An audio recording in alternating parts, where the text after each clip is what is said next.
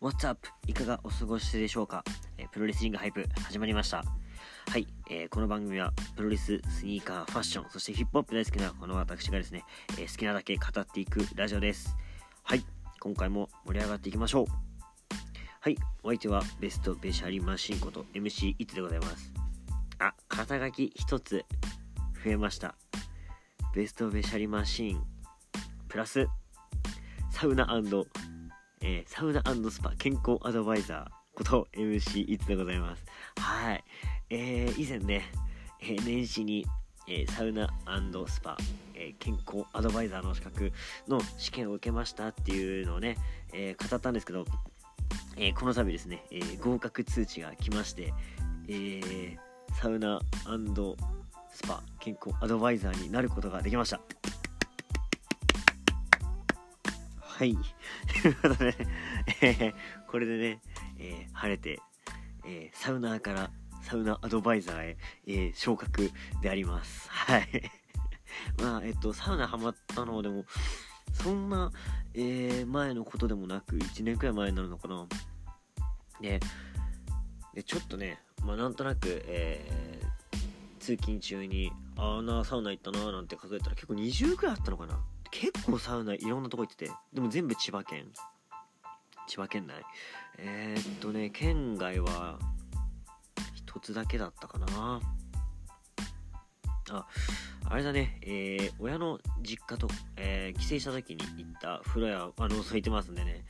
え、っとね、その千葉県外で唯一行ったのが、どこだっけ？えー、あそこ、あの、神奈川の方かな。なんだっけ、あそこ、なんとかだっけな。サウナウェーブだっけな。ところ、えー、なんだっけあ、忘れちゃった。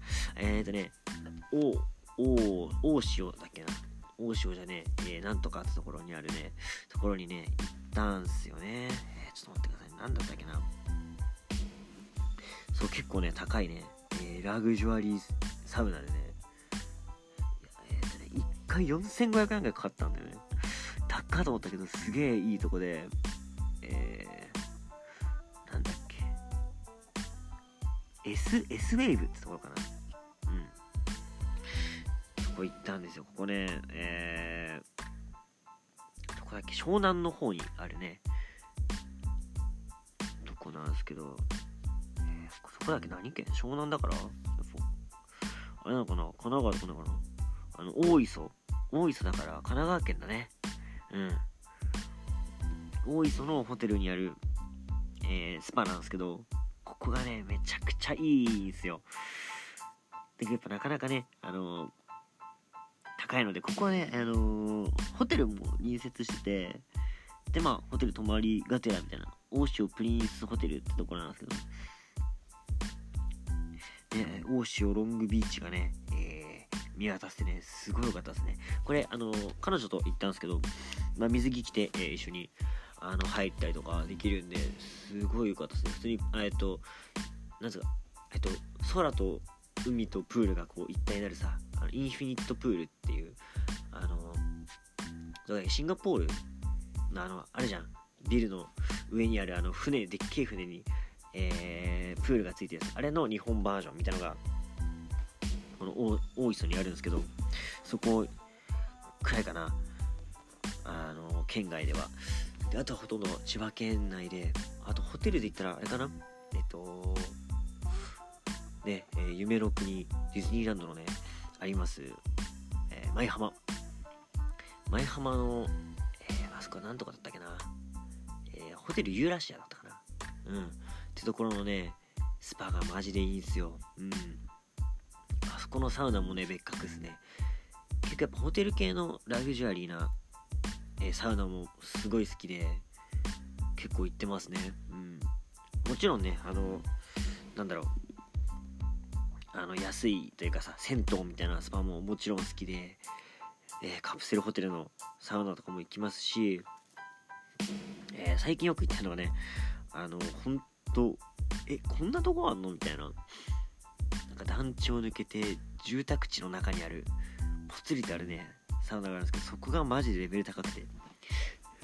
でまああの職場の帰り道でもあるんでそこよく行ってますね。うん。あ、とは家の、えー、チャリンコで5分から10分ぐらいこげば、えー、つくね、サウナも、あの、あれですね、回数券持ってるんでよく行ったりとかしてるんですけど、最近週2くらいで、まあ行ってて、なんだろうね、やっぱ、俺って結構あの、こうすごいオタク気質で、こうハマったらどんどんね、こう行っちゃうタイプなんで、ね、えー、サウナ好きがこう転じましてね、えー、サウナスパ健康アドバイザーになりました。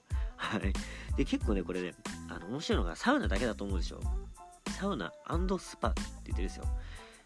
あの、家で、こう、美容だったり健康とかも、えー、取り扱ってて、で、もともとなんかあの、なんだろう、そういうのも、まあ、興味なくはないというか、あの、家でその、なんだ、ストレッチ系とかも、まあ、昔よくやってましたし結構体鍛えるのも好きだったのでそういうのも意外と精通したりしてあ意外となんかこう好きなものってこうなんか点のようだけど意外とこうつながってるっていうね。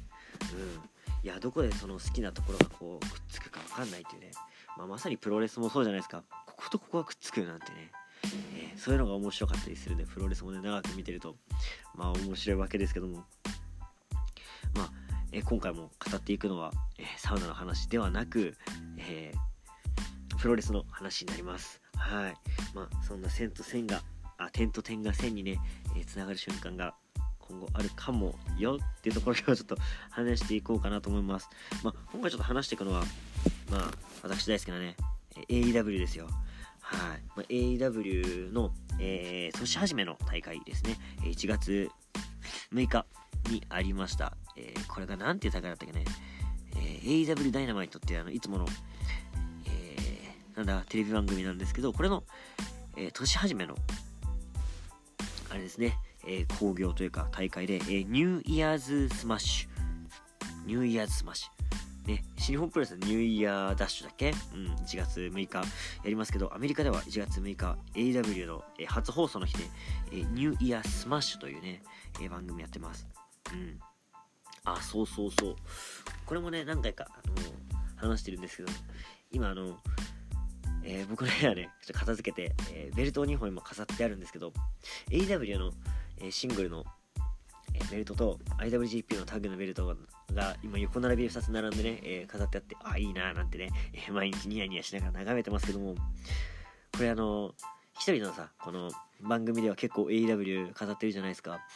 で、ね、相方の長さんとは新日本プロレスをよく語っててなんかそれ象徴してるみたいだなと、うん、一人語りで AEW 語って AEW のシングルチャンピオンベルトと、ね、相方長さんと一緒にあの IWGP のねタッグのベルト。いいなと思ってちょっとエモくなっちゃいますねはい まあそんなね、えー、ベルトとスニーカーとかを眺めながらね飲む先がまたうまいんすわはい。まあ、そんなことよりね、えー、本題のプロレスの話、いきましょうか。はいはいはい。まあ、えー、さっきもちょっとちょこっと出てきましたけども、えー、新日本プロレス、えっ、ー、と、ニューイヤーラッシュの方は語ってないのかな。えー、1月4日、1月5日の、えー、レッスルキングダムの方は、その相方の長さんと一緒に、えー、ライブでこの前、1月5日に、えー、ライブ収録で2時間半くらい、えー、やりました。ね、えー、新日本プロレスの方はそちらで語っているので、えー、ぜひぜひね、えーと、まだね、えー、ポッドキャストでは、えーと、順々に、まあ、ここからちょっとプロレスのね、えー、話題が少なくなっていくので、まあ、ゆっくり上げていくとして、で、もう今すぐ来たよって人はもう Twitter のアーカイブ残ってますので、ライブのね、うん、そちらを覗いていただければと 思います。はい。えー、結構ね、え前回のライブも4、5人くらい来たのかなうん。どんどんね、こう、観覧数が増えていくとやっぱ、ね、盛り上がってきますね。うん。えー、たびたび Twitter の、えっ、ー、と、スターラジオ555でやってますので、えー、ぜひぜひ Twitter もね、えー、フォローしていただいて、こう、ライブとかもね、えー、時々やるので、Twitter ライブでね、やるので、Twitter フォローしていただいて、覗きに来てくれるとありがたいです。ね、意外と、前回は盛り上がってましたね。はい。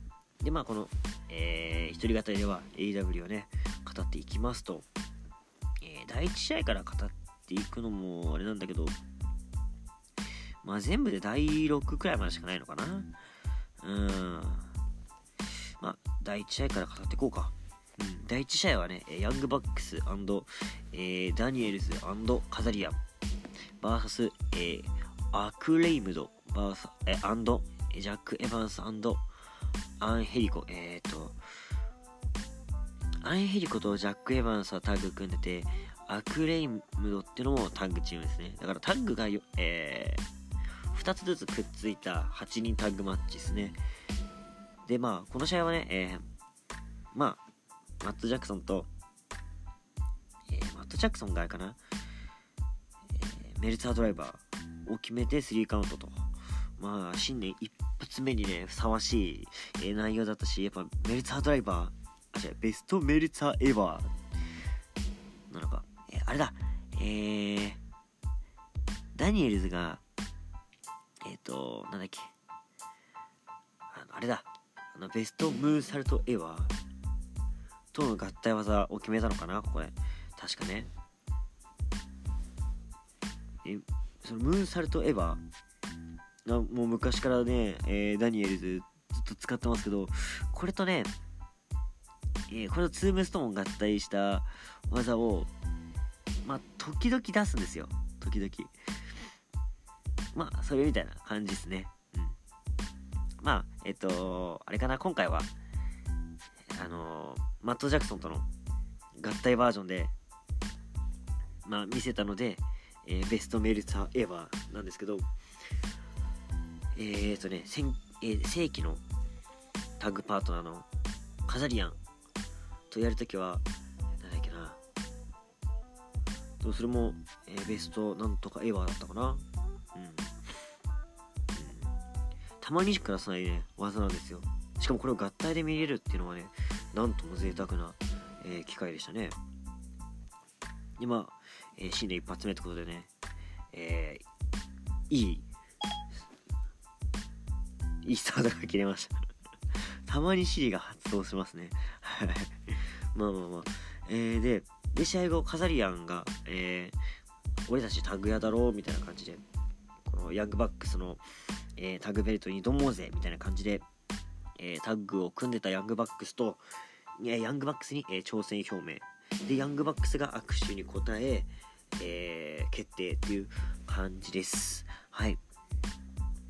まあ、ダニエルズとカザリアもね、もうベテランタッグも、それこそ、俺が TNA とか見始めた頃の、よりも前からやってるタッグチームなんで、うん。AJ とかもいたからね。うん。同じタッグでなんかやってたよね。フォーチュンかなっていうユニット組んでたよね、確かね。いや、すごい前で、ちょっと曖昧だけど、うん、確かフォーチュンっつって、こう指を1本持って、こう4本の指でポーズとかあった気がすんだよな。中学生の子なんでね、懐かしいな。でもそっからずっとタッグ組んでますからね。ヤングバックスがやるってことで、これは楽しみですよ。うん。で、あと、ジョン・モクスリーが、えー、復帰しますみたいな、えー、プロモが入ったかな。うん。英語で見てるんでね、なんつってかわかんないですけど、もう多分そういうことだと思うんだけど、うん、復帰するぜ、みたいな。で、第2試合、えー、ジャック・ヘイガー VS、えー、ウォードロー。これ確かさ、ジャック・ヘイガーとウォードローはもともとなんだっけ、あの、なんだっけ、えインインインナーコアみたいなさ、えー、の同じチームかなんかで同じだよね、確かね。だけど、まあ今回は戦うみたいな、えー、同門対決みたいな感じなのかな。で、チームメイトも、えー、エントランスでね、え立って見てるみたいな感じがあったかな。うん。で、えー、あれだ。このジュードローっていうのがね、ジュードローじゃねえ、ウォードローだ。ジュードローはなんか俳優だ。うん。えウォードローが、すげえこう、なんだろうな、肉体派のさ、マッチョなやつでさ、うん。けど時々あのー、スワントンボムとかもするんだよね。うん、すごい綺麗な。うん。で、ジャック・ヘイガーは、えー、昔 WB でジャック・ソファーガーの名前でやってたかな。うん。あのー、アンクルロックが得意なやつね。うん。あと、レッスルマニア26で、えー、あれだ、マネーザバンク取ってる選手ね。うんマネーザーバンク取って、あれだよね、レイ・ミステリオかなんかに、えー、しつこくしつこくあの、アンクルロック決めて、足が動けないところを、あの、行使してベルト取ったりしたよね。うん。まあ、ジャック・ヘイガーは、えっと、あと格闘技も、総合も、うん、出てたかな。うん。で、もともと、えー、アメリカの、えー、アマチュアのレスリングの、日本、えアメリカ1位だったかを取ってる人ですごいあの試合巧者というかね、うん、なんだろうな。ポストあのあいつ、えアングルカートアングルみたいなレスラーだったんだよね。で今は AW にいるって感じなんだけどまあその2人の試合で結構この試合もあの行ったり来たりで結構まあプロレスな感じでした。はい。なんか AW 見てちょっと錯覚するんだけどさあのこのいい感じのこの新日本プロレスらしいさこの切り返しとかのさ肛門も時々あったりしてでもしっかりアメプロをしてるっていうのがあってね。いやなんか俺にとってはすごく日本のプロレスとアメプロのいいとこ取りみたいな感じですごい好きなんですよねこのテイストが。まあで、えー、この試合ですね、と、ウォードローが F10 っていうね。あのさ砲丸投げのステップ分かります？あのくるって回ってこうあのステップあれな感じでさこうステップをこう踏んで思いっきり F5 するっていう。で F5 ちょっと回線数が多いから倍の F10 なのかな、うん、って考えるとさ F5000 ってやばいよね。F5000 っていう。ジフコブどんだけやねんっていう。まあまあ、えっと、ウォードローがね、えー、ここで勝ちました。えウォードローも結構面白い選手なんでね、えー、AW 見ていくと今後上に来るかもねっていうところですね。はい、で俺的にはね、えー、第3試合ここがすごいね楽しみだった。えー、コーディー・ローデス VS マット・サイダルでコーディー・ローデスのセコンドになんとスヌープドッグが つくと with スヌープドッグってことでね、えー、私、まあ、ヒップホップもね好きとね、えー、散々言ってるわけなんですけどもこれ試合後の、えー、ヒップホップのね、ニュースを取り扱ってる YouTube の方がいて、えー、スヌープドッグプロレスデビューってえー、記事で出されてて、おーと思って、これ AW のことだと思って、で、まあ見てたんですけど、えー、アメリカの、えー、プロレス団体 AEW にて、えー、スヌープドッグが、えー、プロレスデビューしました。別にデビューではないんだよ。正確には。まあ、セコンドに勝ちましたと。まあ、で、プロレスセコンドに立ったのも別に初めてじゃないですね。うん。レスルマニあの、いつかの大会でさ、サーシャバンクスの、えー、付き添いで来たこともあったよね、確かね。うん。WB には時々出てるんだよね、スヌープドッグ。うん。まあ、で、えー、なんか、えー、フライングボディープレスを決めて、片指固めという関節技で勝ったみたいですみたいな言ってて。いやあの片指固めってまあ、プロレス知らない人からしたらすげえ関節技っぽいけどただのあの足持ってこうフォールするだけだしなのよ。しかもこれ確か片指固めで勝ってないんだよねしかも。試合確か。試合でもないしねしかもなんか乱入してきたのをえー、コーディたちがやってみたいな。まああのよくあるじゃないですかあのアメプロでそういうこう大きい大会の時にみたいなちょっとあのー、サプライズでねみたいなねうんうんあ、ちゃんと片指固めしてるわ。今ちょっとあの、えー、試合のね、なんだ、画像みたいにパーって見てたら、ちゃんと片指固めしました。合ってましたね。はい。えー、アメリカのね、えー、サイトを、その人は、え、和訳して読むって方なんで、そこでこうなんか、あの、違いがあるのかななんて俺思ってたんですけど、うん。え、しっかり片指固めしてました。片指固めって英語でなんつうんだ？てか、アメリカのプロレスでそういう表記あるのかな？体固めとかさ。ねえ。なんか日本のあれって相撲とか柔道とか来てるんじゃないの？あの丸め込みとかって。表記。わかんないけど。えその辺詳しい方教えてください。はい。でまあえ え試合はまあコーディとマットがまあなんとなくこう試合をしててねえコーディがクロスロードを決めて勝つという感じでで試合後えー、なんだっけセルなんだっけセルセルペンティコっていうあのレスラーがこう乱入してくるんですよ。うん、でそれを、まあえー、サイダルと、えー、コーディが、えー、倒してやり返してでスヌープいけいけみたいなもうみんながこうスヌープ頑張れみたいな感じでスヌープが、えフロッグスプラッシュでいいのかな。ただ俺には、えバタバタして怒ってただけ しか見えなかったんだけど、フロッグスプラッシュって、えー、表記されてるんですよね、ニュースでは。までそのフロッグスプラッシュを決めて、えー、片指固めという、えー、関節技で勝ちと。いうことでした。はい。まあねアメリカンプロレスだなっていうねこういう、えー、サプライズ演出。まだ日本でもたまにあるか。なんかね芸能人の方この前あのクロちゃんがね電流爆かかったりとかしてたからね。うん。まあそういう感じなのかな。まあクロちゃんとね えー、何？あのー、スヌープを一緒にしたらちょっとあれなのかもしんないけど。そういう感じっすよね多分ね。うん。です。はい。じゃあ次行こう、えー、第4試合、えー、志田ひかり VS、えー、アバアバドン。これ、えー、どういうイントネーションかわかんないですけどアバドン、うん。えー、狂気キャラですね。怪奇派アバドン。うん、に、えー、魂のスリーカウント決めて、えー、防衛っていう感じでした。いや、試合、試合内容どうだったっけな。もう何よりこのアマゾンのね、見た目がね、ちょっと気持ち悪すぎて、ちょっと途中で見るのやめたんだよね 飛ばしちゃったんだよね。パパパパみたいな。いい選手なのかな？うん。え、しかもこれハイライト見たら今、魂のスリーカウントではなくねっていう。魂のスリーカウントってあの、えー、ランニング2位じゃないですか。あ、丸め込みだから、魂のスリーカウントとか、あ、違いました。ちゃんと決めてました。魂のスリーカウント決めました。ごめんなさいね。ちゃんと試合見てなくてね、えー、今見ながら話してましたけど、はい。ちゃんと決めて、えー、防衛しました。はい。じゃあ、メイコメイン。この話をしたかってんっていうね、えー、第5試合、ケニー・オメガ、チャンピオン、ケニー・オメガ VS レイ・フェニックスの、えー、AW 世界王座戦ですね、え、結構あるんだよねあの普通常のこのテレビ放送で、えー、新年一発目ちょっと大きいカードっていうのがね、うん、で、えー、With ドン・キャリス、まあ、ドン・キャリスってあの社長なのかな？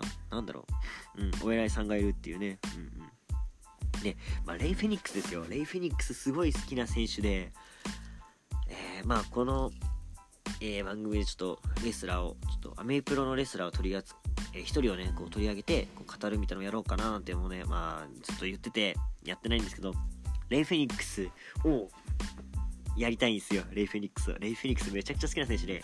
っていうのもなんかあの、えー、プロレス少年の夢みたいな感じのレスラーなんですよ。まあ皆さんはどうかは分かんないですけどまあ俺が、えー、高校生会の時にこういうレスラーになりたいっていうなんかムーブとかフィニッシュとかがあったんですよ、うん、ムーブとか。それをねやってくれるんですねレイフェリックスは。すごいなんかね意思疎通してるというか 勝手にね俺が思ってるだけなんだけどレイフェリックスはなんかすごいなんか俺のツボすげえね押してきてついてきてねめちゃくちゃ好きなんですね。うん。まあねレイフェニックス昔からすごいねそれもあって応援しててで今回大好きなケニー・オメガと AW の世界王座をかけて争うと最高だなっていうね。えー、でもあれかな？えーレイ・フェニックスじゃなかったか、あれは。え、えトリプル A の、えタイトルマッチ、あれ、ハイライトで見たんだよな。あれの話もしようかなと思ったんだけど、ちょっと忘れちゃったな、対戦相手すら。うん。誰だったっけな。で、あれだよ、それで、今、ケニーがね、2冠王座なんですよ。うん。で、2冠王座で、えー、俺はベルトコレクターだな、みたいな。で、次は、インパクトの TNA のベルトを取りに行くと。うん、言ってて、えー、その次も見据えてるよっていうちょっと to be continue みたいなね、もしかしたら WGP なんじゃないのみたいな、ちょっと、えー、匂わせをして終わってるんですよ。で、AW 王座戦ですよ。やっぱレイ・フェニックスとケニオメがやっぱ面白くて、この試合も。えっ、ー、とね、俺的には、えー、序盤のね、その、2人のその、身体能力抜群の、このムーブの見せ合いみたいなのもめちゃくちゃ見応えあって、えー、好きだったんですけどやっぱこの2人のなんかこのやり返しみたいなのもすごいいいなって思っててお互いカウンターがうまいというかさまあなんだろうあれなのかな？あのスイングプロレスというかアスリートプロレスとか言われるのかな？うん。お互いカウンターやり返しみたいなのがすごいなと思ってて、えー、でレイ・フェニックスのえー、個人的に好きなムーブであの場外に投げられて、えーと、リバースの619みたいな形で戻ってきて I'll be back みたいな、うん、感じで戻ってきてあの回し蹴りをする後ろ回し蹴りをするって技があるんですけどそれをケニーに避けられて V トリガーを食らうんですよ。V トリガー食らって倒れるところを受け身取るんじゃなくて何ヘッドスプリングでそのヘッドスプリングっつうのかなあの跳ね飛びみたいな感じでさ跳ねてこう起き上がるやつで起き上がってきてその回し蹴りを食らわすっていうねシーンがあったり、えー、トップロープから飛んできたレイ・フェニックスを、えー、顔面に V トリガー決めたりとか高角度パワーボムからの、えー、ランニング V トリガーとかまああのケニーの感じのね、うんえー、えぐい技の応酬みたいなのがこっからどんどんどんどん、えー、やっていくと。でこの試合も結構あのケニー自身もやっぱ満足してる試合のようで、えー、またベストバウトを残してしまったなみたいなことももちろんインタビューで言ってましたね。まあそれくらい面白い試合なんであのこれも AW の公式で5分くらいのハイライトがあるんですよね。うん。これ公式だよね多分ね。うん。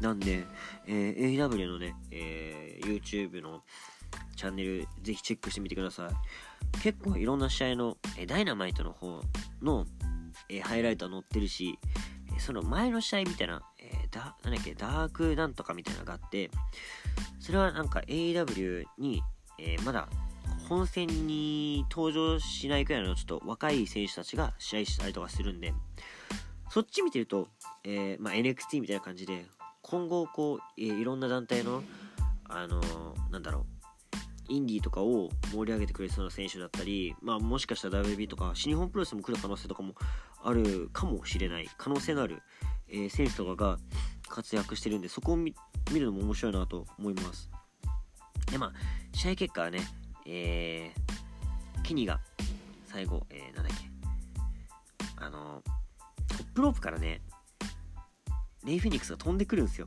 飛ん,、えー、飛んできたところを、え、空中でタイガードライバーの形でキャッチして、そのまま、え、垂直落下のタイガードライバーを決め、そこから、えー、片翼の転して、3カウントを決めると。はい。まあ、めちゃくちゃね、この試合だけでも大満足なんですけど、まあ、事件はこの後起きたんですね。はい。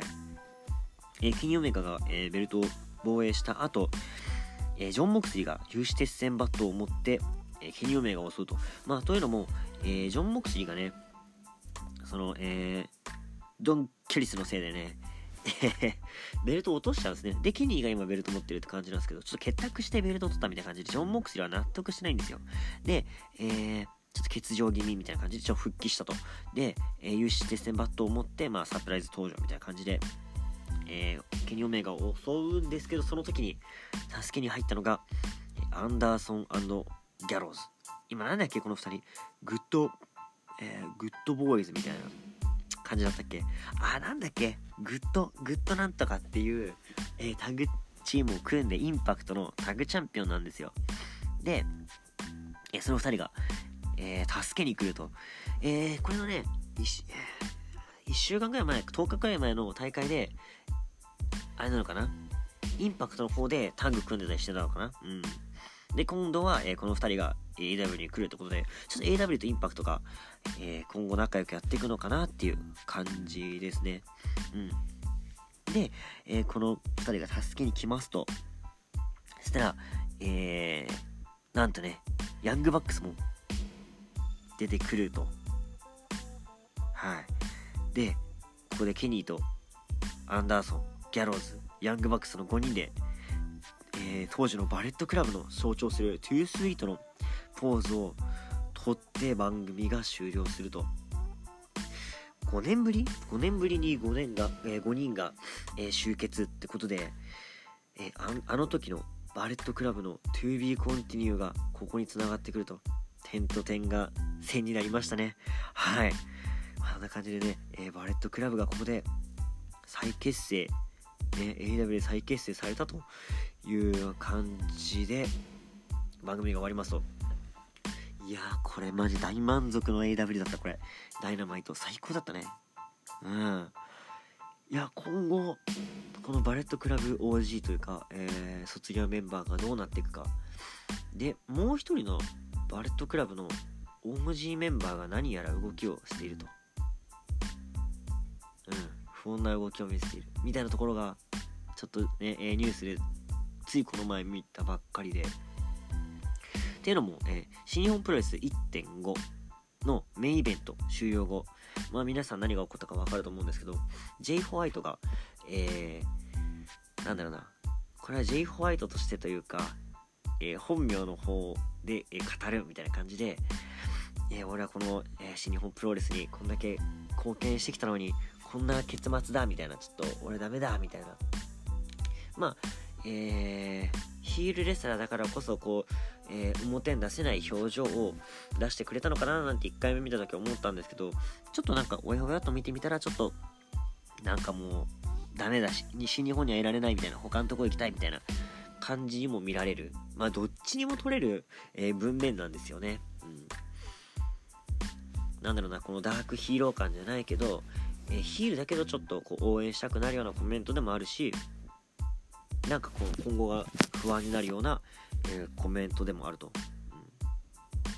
うん、でその不穏な動きをしてる OG メンバーっていうのが、えー、プリンス・デビとデビちゃんなんですよね。デビちゃんが今、ええ NXT の方で活躍してるんですけど、フィン・ベイラーの名前でね。うん。で、何やらずっと、ジュース、ジュースじゃ 間違えた J ホワイトにアプローチをかけているんじゃないかというね、えー、リークが出たと。うん。で、それに対して、えー、新日本プロレスに、ちょっともうダメだということで、えー、WB 挑戦かっていう噂もありつつ、えもう一つ、あの、俺はこの2本のベルトにしか興味ないと。うん。誰かみたいな、ベルトコレクターにはなりたくない。俺はここだけでやっていく。なんか聞いたことあるじゃないですか。ここでやっていくって話だったり、ベルトコレクターだったりっていう。俺はベストバウトもなんとかとか言ってたかなうん。つまり多分ケニーのこと言ってるんですよね。うん。で、まあ、ケニーみたく、えー、外ではやらないと。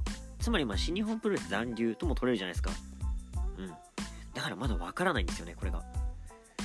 なんか面白い具合に、えー、そういうリークとかを出してるアメリカの雑誌の方でも移動する説としない説が分かれてるくらい本当にわからない。だから今後なんか、えー、これはどうなんじゃないかとか、こうだよっていうのじゃなくて、どっちに行くかを本当楽しみに待ってればいいんじゃないかなって、このワクワク感。いや、わかるよ、このくすぐったい気持ち。だけどそこが、なんだろう、晴れる時が来るから、そういう時まで待ちましょうっていう状態ですね、俺は。うん。まあ、どこ行っても面白くなるんじゃないかなと思うので、うん。でもね、え J ホワイト会、いつかやりたいですね。あの、J が帰ってきて、えー、ちょっとしょっぱい試合だな、みたいなみんなに非難されて、なんか、いや、J すげえよなんて言ってて、ちょっと白い目をね、向けられてた記憶もあるので それからね、J ちょっと応援してた、えー、時もあるので、えー、J が事勢として、J 会やりたいなっていうところもありつつ J ホワイトの今後のね、えー、動きも注目してみ見ていきたいですね。一通的にはどこが嬉しいのって言われたらやっぱ新日本プロレスなんですよ。うん。残ってくれることが嬉しいし、えー、じゃあ何が一番、えー、期待に、えー、期待してない結果かというと実は WB でまだ AEW の方が個人的には上がってほしい。なっていう感じもあるんですよね。うん。まあまあ、まだ J は新日本プロレスでね、え、面白い、えー、試合も残してほしいですし、対戦してほしいレスラーもまだまだいっぱいいるのでね、新日本プロレスで活躍してほしいなというのが、えー、一番の願いですね。うん。はい、いや、こんな長く話すつもりなかったんだけども、30分オーバー話してしまいましたね。うん。いや、もっとね、J のこと、えー、本当はね、濃く話すつもりだったんだけど、この最後の負けみたいになってしまいましたね。はい。まあ、また、えー、やろうと思ってる回がたま、溜まってますね。ちょっと、えー、ブロディの回と、フェニックスの回と、レイ・フェニックスの回と、J ホワイトの回。まあ、ちょこちょこ、えー、話していこうかなとは思うんですけど、うん、まあ、今後も、聞いてください。はい。いつか話すと思います。ということでね、えー、まあ、J ホワイトの今後のあれが、動きが分かったら、J 会話やるかな。うん。ということで、最後にお知らせていただきます。えー、プロレスリングハイプでは皆様からのメッセージお待ちしております。えー、番組ツイッター、スターラジオ555です。えー、フォローの方よろしくお願いします。えー、感想つぶやく際は、えー、ハッシュタグ SSR555 と、えー、ハッシュタグハイ、えー、プロレスリングハイプをつけてツイートの方お願いします。はい、えー、私、えー、相方長さんと一緒にやってる、えー、全力シューティングラジオの方もですね、えー、このポッドキャストで聞けますので、ぜひぜひそちらもね、えー、一緒にチェックしてください。はい、ということで今回は、えー、以上となります。はい、お相手は、イッツでした。えー、次回もお聴きください。